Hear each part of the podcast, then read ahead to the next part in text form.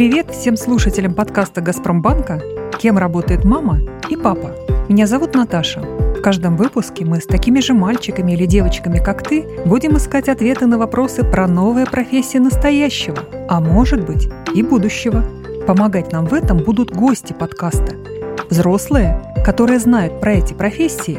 Все, вы слушаете десятый эпизод подкаста. Представляете, как классно? Сколько всего мы уже узнали, даже не верится.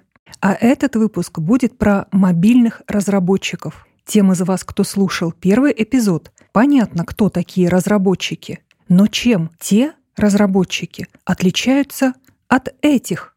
Давайте узнаем. Сегодня моим помощником будет Кирилл. Меня зовут Кирилл, мне 10 лет, я из Екатеринбурга, люблю рисовать и собирать лего. В свободное время я играю в Roblox и Brawl Stars. А за мобильных разработчиков у нас сегодня отвечает Павел. Он руководит целой командой специалистов. Меня зовут Каретников Павел, я директор проектов в Газпромбанке, я iOS-разработчик, и мне это нравится.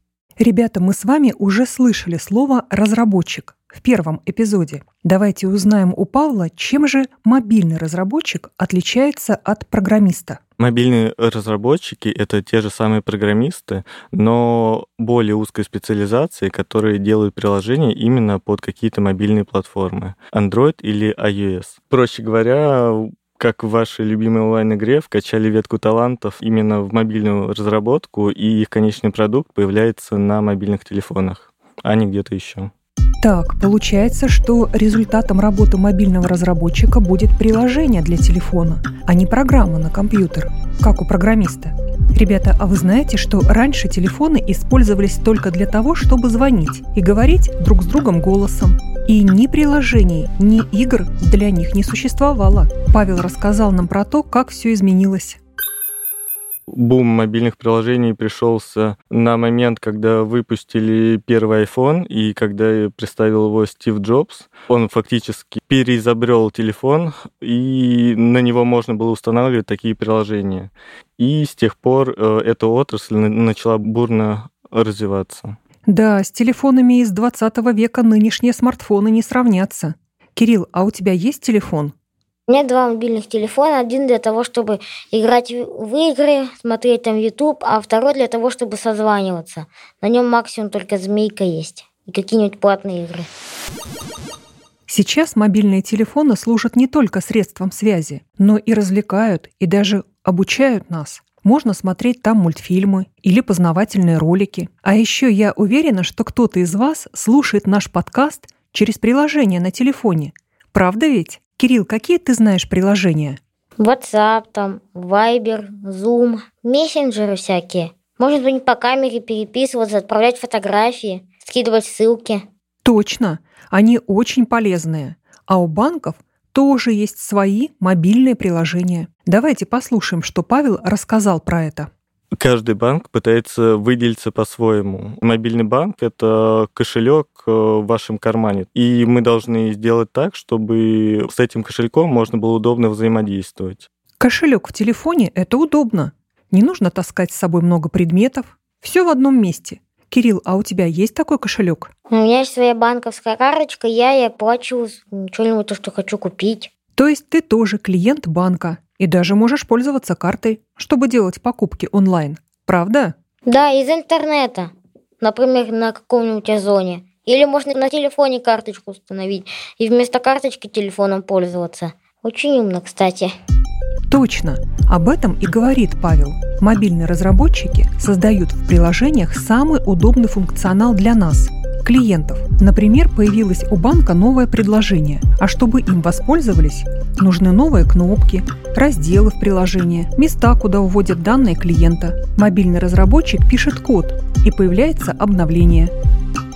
Павел, а откуда мобильному разработчику приходят задачи? Он их сам придумывает или все-таки есть заказчик, как у других специалистов из IT-сферы? Обычно все задачи в команду приходят от э, продукт-овнера. То есть это человек, который ну, напрямую владеет э, бэклогом, то есть списком задач, которые вы должны реализовать. и вы уже дробите эту большую задачу, которую вам приносит продукт Owner, на более мелкие задачи и реализовываете их. Павел, вы представились как iOS-разработчик. Я знаю, что смартфоны сейчас работают на двух операционных системах. Это Android и iOS. Операционная система — это какое-то количество программ, которые, работая вместе, помогают нам использовать устройство, компьютер или телефон по максимуму. А вы можете рассказать, что для мобильного разработчика значит разная операционная система? Для нас, э, как для разработчиков, платформа означает набор инструментов, которые нужны, чтобы реализовать приложение. Под э, iOS пишут на языке под названием Swift или Objective-C. Под Android пишут на Java или Kotlin. То есть это буквально то, как мы выражаемся, чтобы получить конечный продукт. Получается, что две разные операционные системы пишутся на разных языках программирования. Ребята, помните, в эпизоде про тестировщиков мы говорили, что каждую программу нужно проверить перед релизом. Мобильные приложения тоже проверяют. Кирилл, а вот если бы ты проверял приложение, как бы ты это делал? Ну, на каком-нибудь телефоне, на каком-нибудь, на котором будет удобно, и чтобы он не лагал никак, багов не было. Да, звучит логично. Но ведь у каждого человека может отличаться модель телефона. Тогда у мобильных разработчиков должны быть все модели? Или как это работает, Павел? Обычно у разработчика немного мобильных телефонов, а именно свой. Именно поэтому те, кто имеет Android, чаще всего становятся Android-разработчиками, а те, что любят технику Apple, становятся iOS-разработчиками. Кирилл, а как ты думаешь, Какие качества важны для сотрудников отдела мобильной разработки? Они должны быть терпеливыми, потому что многие вещи нужно делать очень долго, и из-за этого они могут, не знаю, взбеситься, что долго все.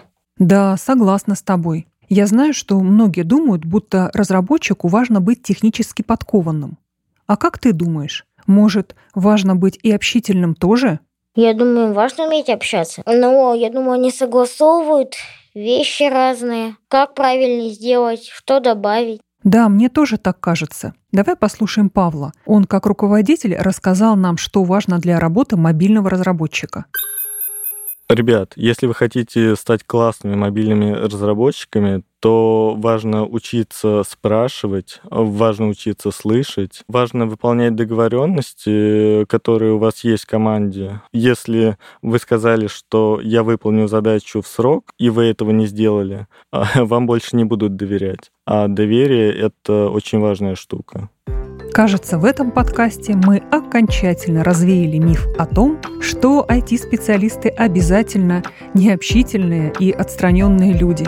Каждый гость говорит нам про навыки общения, понимание друг друга, а не только про аналитический склад ума. Заметили, ребята? А еще нам с Кириллом интересно, каково это быть лидером IT-команды. Лидер в настоящей жизни это человек, который берет на себя ответственность, и люди двигаются за ним, потому что с ним приятно, с ним круто.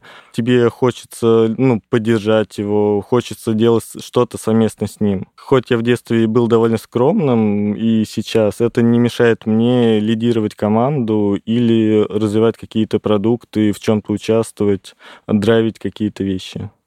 Слово «драйвить» означает активно что-то продвигать или подталкивать.